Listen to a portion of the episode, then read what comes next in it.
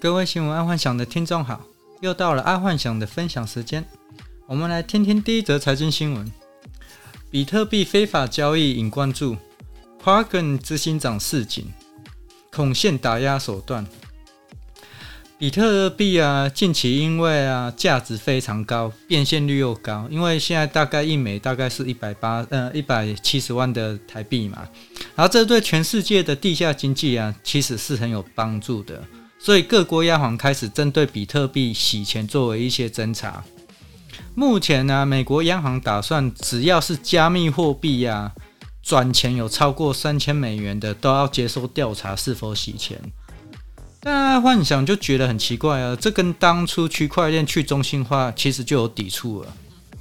但其实这个是有猫腻的哦，为什么？因为为什么央行要对区块链有规范？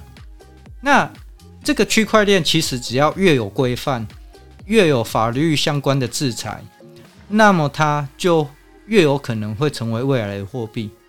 不然干嘛是要去规范它？就绑一放它自由飞就好了。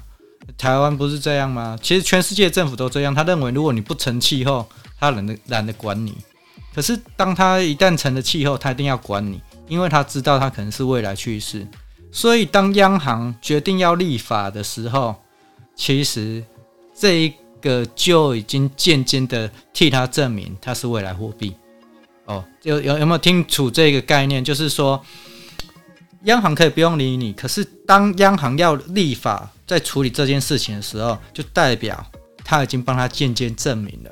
就好像大大陆不证明台湾的存在，可是。WHO、WTO 确实让台湾加入，那台湾就间接的存在啦啊，所以这有什么好证明的？好，大概就是这个模式。好，再来第二则财经新闻：阿里巴巴利空出尽。昨天，自从阿里巴巴愿意受罚七百八十亿的天价罚单之后啊，阿里巴巴开始起涨了。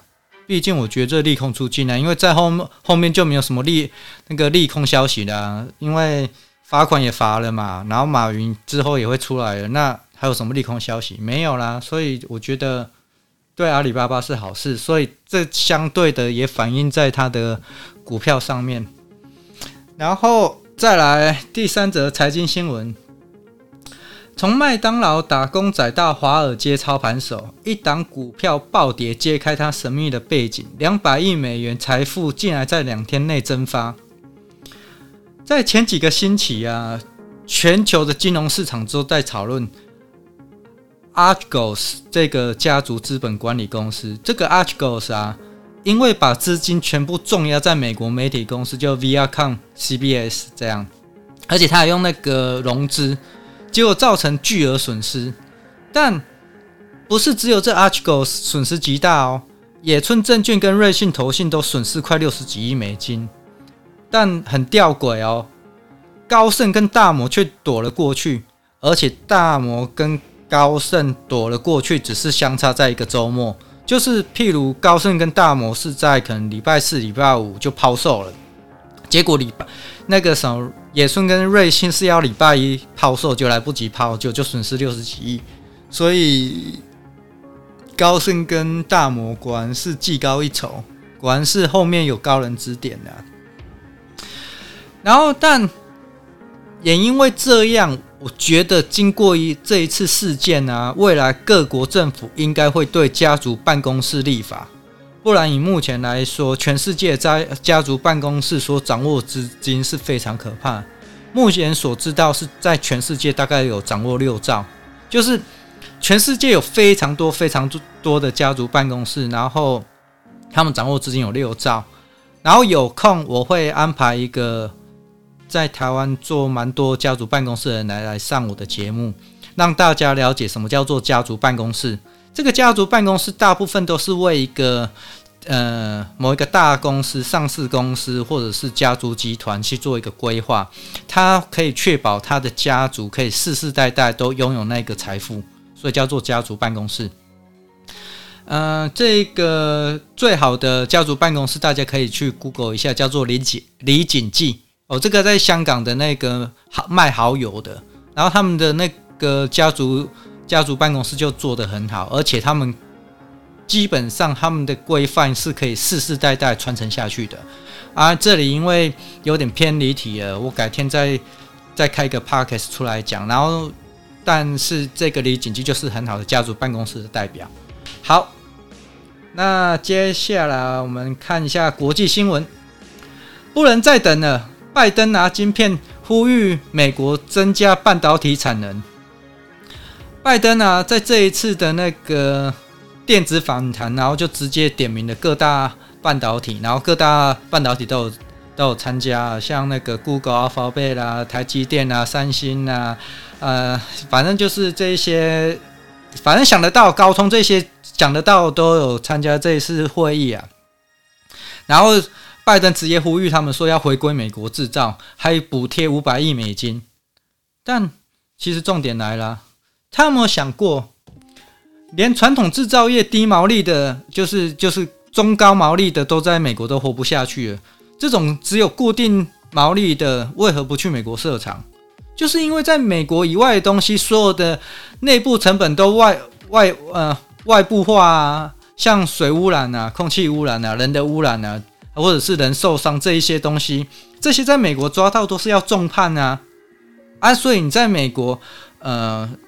一定是要，呃，水污染、空气污染，还有人的受伤，这些一定要是第一优先嘛。然后这些都是成本哦。但但是在美国以外的的国家，其实就不太注重这些东西。所以为什么那个传统业啦、科技业啦也不想要回归美国的原因就在这，因为成本太高。然后另外还有一个问题，呃，就是反托拉斯的问题。因为连 Google 啊、FB 啊这种大公司、超级大公司，美国都敢向他们开刀了。那台积电去了，肯定只有他自己在玩 Monopoly 的这种游戏呀。啊，其实美国只要按个反托拉斯罪名，他一定要认罪。所以你要说要把最先进的制程回归到美国，我觉得有困难。但目前所知道，台积电它的五纳米也会去美国嘛，所以这没问题。但是你叫它重压在先进制程，像三纳米，或者是现在他们在研发的两纳米，我觉得应该不会去美国哦，我觉得啦，啊，就算要去，应该也会去个加拿大之类的，或者是去一个日本哦，日本也 OK。但是我不知道日本愿不愿意接受这种这种高污染的东西啦。好，再接下来生活生活新闻，疫情稳定，奢华生活成本高，台北全球第五贵。爱幻想今天看到这个新闻呢、我觉得还蛮屌的，因为疫情的关系，全球还有在买奢侈品，譬如车子啊、房子啊、红酒等等的，台湾台湾排名第五，我觉得这个算是台湾之光哦。我我相信也因因为这样，因此这样，全球采购跟销售。会越来越重视台湾这一个区块。一现在啊，现阶段台湾政府只要把最后两个拼图拼上去就好，就是本外楼脱钩，然后还还有重度开放移民哦。另外就是把那个五缺的，就是呃缺水、缺电、缺人才哦，那一些五缺哦，缺厂房这一些解决，那台湾就将成为不折不扣的安乐岛了。所以台湾政府加油！因为从今年开始，已经看得到台湾未来十年的美好的曙光。那只要再把这两个拼图拼上去，那基本上就完美了。好，再来是健康新闻：施打两剂疫苗后仍然确诊新冠，日本出现首例。现在啊，在日本跟美国都陆续陆续的出现注射疫苗但却又确诊的病例哦。看来全世界已经无法回到疫情刚发生，呃，疫情发生前的那个年代了。我觉得这肯定会被写进教科书的。然后来源是哪边？嗯，中国。好，希望接下来啊，默克制药的口服药丸可以早一点出来，这样才可以回到以往市场经济。因为我觉得现在不只要注射疫苗了，还要注射疫苗，就是说。假设你注射疫苗，然后又发现你确诊，可以马上可以治疗那个疫情的，可能就是还要再吃吃个药。然后那默克制药，默克制药现在研发就是说，你得病了，吃完他的药可以恢复得很快。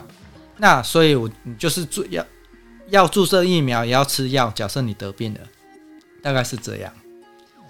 然后再来科技新闻，大疆正式跨足智慧驾驶领域，会有一键返航的自驾吗？